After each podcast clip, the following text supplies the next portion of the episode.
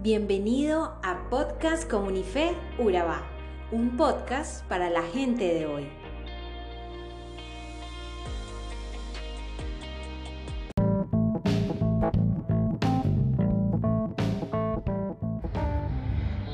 El pasaje de hoy está inspirado en Lucas capítulo 5. Este es un pasaje muy especial de la escritura porque aquí es cuando los primeros discípulos aceptan el llamado de Jesús. Primero que nada, decir que eran galileos, es decir, pertenecían a una clase social de baja educación y bajo nivel económico. Ellos tenían un conocimiento y una formación limitada.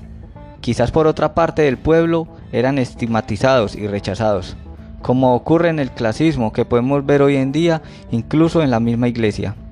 Pero esto va en línea con 1 Corintios 1.27, donde nos habla que lo menospreciado del mundo escogió Dios para avergonzar a los sabios, y lo débil del mundo escogió Dios para avergonzar a lo fuerte.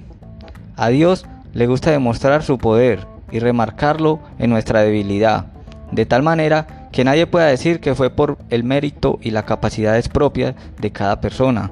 Así se ve mejor la gloria de Dios. Aquí podemos ver que Jesús desafía a luchar con perseverancia a Pedro y a sus amigos, donde ellos estuvieron todo el día pescando y no lograron nada. Ya estaban cansados, agotados, con sueño y a lo mejor solo querían ir a descansar. Pero Jesús los desafía a ir a pescar nuevamente, y Pedro en la palabra de Jesús echa su red y tiene una gran pesca. Esto es una enseñanza. Debemos echar nuestras responsabilidades, nuestro trabajo, nuestros proyectos en Jesús. Es decir, encomendarnos a Él y tener fe que nos irá bien en nuestras labores terrenales y espirituales, porque Él está con nosotros. Para entender este mensaje queremos que te imagines la siguiente situación. Tienes a un asesor que te dice cómo se comportarán los mercados financieros y las bolsas de valores con una gran exactitud. Y gracias a ello, rápidamente tus finanzas empiezan a crecer exponencialmente. Ahora piensa que tu forma de subsistencia es la pesca y que tienes a un amigo quien puede llevarte siempre al lugar y momento donde la pesca es buena, razón por la cual, sin duda, todos los días pescarías algo que te daría ganancias. Al meditar en este pasaje de Lucas, podemos preguntarnos si el gran atractivo de la prosperidad pasó por la mente de aquellos cuatro pescadores veteranos que escucharon el consejo de Jesús. Luego de trabajar toda la noche, con el fracaso a sus espaldas, vuelven y este gran orador les invita a salir de nuevo. Ellos obedecen, tirando sus redes donde Jesús les indica, y lo que obtienen como consecuencia es una pesca que por poco hunden las dos barcas. Hoy muchos tienden a sentirse atraídos por Jesús. Muchos vienen en búsqueda de los panes y los peces. Hay malas personas e inescrupulosas que les dicen que Dios quiere hacerlos mágicamente sanos y ricos. No hay que dejarse engañar. Si bien es cierto, no es malo orar por las necesidades materiales como las físicas, el dinero, todo aquello que trae prosperidad a nuestra vida. Es claro que la mayor preocupación de Dios no es llenar nuestras redes de peces. Lo que Dios quiere es salvarnos de nuestra enfermedad mortal llamada pecado y llenar nuestros corazones con su amor para que podamos llegar a ser pescadores de hombres. Hoy como aquel día, Dios quiere seguir salvando al ser humano, tal como lo hizo con Pedro. Tan solo debemos reconocer nuestra necesidad espiritual más que material.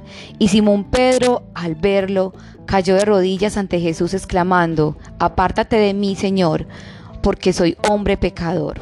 Las personas más satisfechas y felices en esta tierra no son las más ricas y famosas, son las que han experimentado el amor de Jesús y quieren compartirlo con otros. La verdadera prosperidad es que nuestras vidas desborden del amor con el que Jesús ha llenado nuestros corazones. Jesús hoy nos está haciendo un llamado a seguirle. Que demos esperanza a aquellas personas que tienen un desierto en su alma y que compartamos su amor restaurador, que así como dice este pasaje sobre esos pecadores, dejándolo todo, le seguirán. ¿Estamos nosotros dispuestos a seguir a Jesús? Gracias por llegar hasta aquí y queremos hablar un momento y quisiéramos como coger ese ejemplo de Pedro cuando reconoció su condición, reconoció su necesidad. Ese ejemplo de humildad de Pedro y así. Ese es el llamado de hoy a que podamos eh, reconocer nuestro pecado, reconocer eh, nuestra condición y reconocer que más que recibir milagros materiales es reconocer el milagro de la salvación y de la libertad que nos dio Jesús. En nombre de Jesús, amén.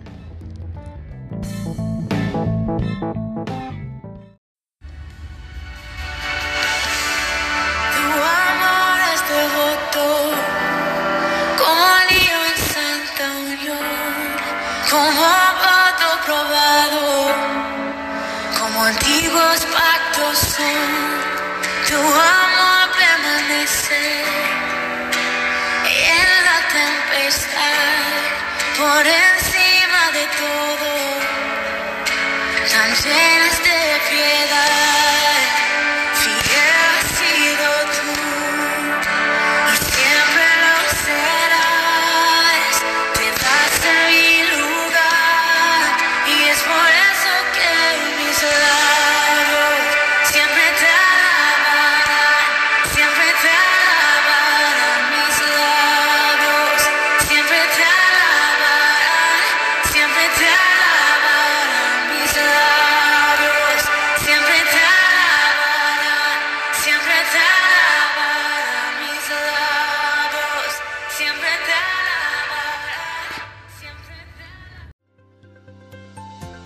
Somos Comunife Urabá, un lugar para la gente de hoy. Síguenos en redes sociales como Comunife Urabá y en la web www.comunifeurabá.com. Allí encontrarás todo un contenido digital reservado de parte de Dios para ti. Nuestras reuniones miércoles 7 y 30 pm, toda una experiencia de oración y domingos 9 y 30 am destacamos la importancia de Dios en nuestra vida al compartir en familia. Te esperamos.